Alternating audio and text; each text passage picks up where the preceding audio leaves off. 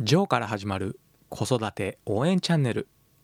このチャンネルではワンオペ経験7年のジョーが子育てを行う上での悩みに関するアプローチ方法またビジネスのことを分かりやすく解説しています。このチャンネルを隙間時間などに聞くことで精神的経済的に楽な子育て生活を送れるようになりますのでぜひフォローをお願いします。こんにちは。いかがお過ごしでしょうか？ジョーです。私は娘が通っている放課後学童クラブを他の父母と共同で運営しているんですけれどもそこで先日子どもたちが夕方に先生方と一緒に公園に行って遊んでいる時にある低学年の子が登り棒に登る途中で足を滑らせてしまってその登り棒に顔をぶつけちゃって怪我をしてしまったんですね。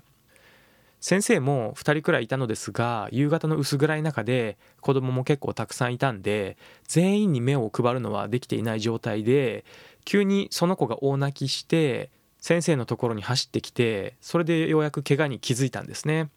その後すぐに学童クラブに先生が連れて帰って子供の様子を見ると口元が切れてしまっていたんですね。そして少し血もにじんでいたんですけれどもすぐにその子の保護者に電話して迎えに来るように連絡したんですけれども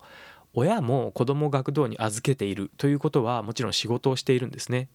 そしてすぐに迎えに来るように強く要請するのも先生としてはやはり気を使う部分もあってなかなか難しかったんですね。ただその子の保護者が仕事が終わって迎えに来て一応歯医者に連れて行ったら歯がグラグラしていて歯と歯茎の付け根の部分も切れちゃってたんですね。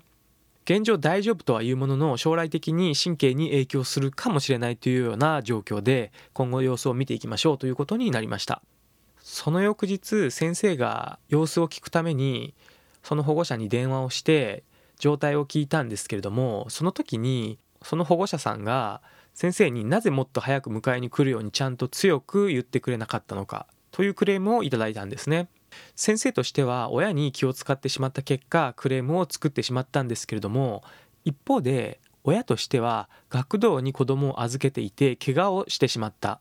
そしてすぐに連絡を受けたけど大丈夫だろうと思ってすぐに迎えに行かなかったんですね。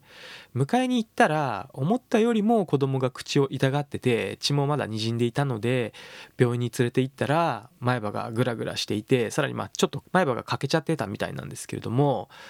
それでもっと強く先生から迎えに来るように言ってくれれば早く行けたしというようななんかどうしようもないというかぶつけようがない気持ちがクレームとなったんだと思います。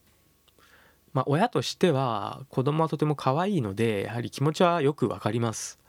そして先生とその保護者さんが関係が悪くなるとかそういうところまではいかなかったんですけれどもただこれが例えばその保護者さんが子供を自分で公園に連れて行っててで同じような遊びながら登り棒に顔をぶつけちゃって前歯をちょっとグラグラとさせてしまったというようなことが起こったらおそらくまあしょうがないよねっていうふうになると思うんですよね。うん、で物事は自分がサービスを受ける立場であったりまたはサービスを提供する立場であったりしてその立場が変わることで自分の固定観念のようなものが働いて見る目が変わってしまうんですよね。特に日本人に多い傾向があると思うんですけれどもお客様は神様だというような変な価値観を持つ人が多くて横柄な態度をとってしまう人も結構多いと思うんですね。逆にサービスを提供する立場からするとそのような横柄な人に対して良いサービスを提供しようって思いますか？うんおそらく思わないと思うんですよね。ですので結局損をするのはその横柄な態度をとってしまっているサービスを受ける人なんですよね。横柄な態度をとったりあの自分の立場が上というようなマウントを取ろうとするような人は何も得することがないんですよね。むしろサービス提供者から見下されるようなことになってしまうこともあると思うんでやはりそういったことはしない方がいいかなというふうに思ってしまいます。逆に立場が変わっても見る目を変えなかったりもしくは逆の立場であった場合にどのように感じるかというようなフレキシブルな視点を持てるようになると自分が提供できるサービスについても価値の高いものを提供できるようになると思います。また自分がお客さんであってもサービスを提供する人にまあ、例えばコンビニの店員さんとかレストランのウェイトウェイターさんとかウェイトレスさんとかですね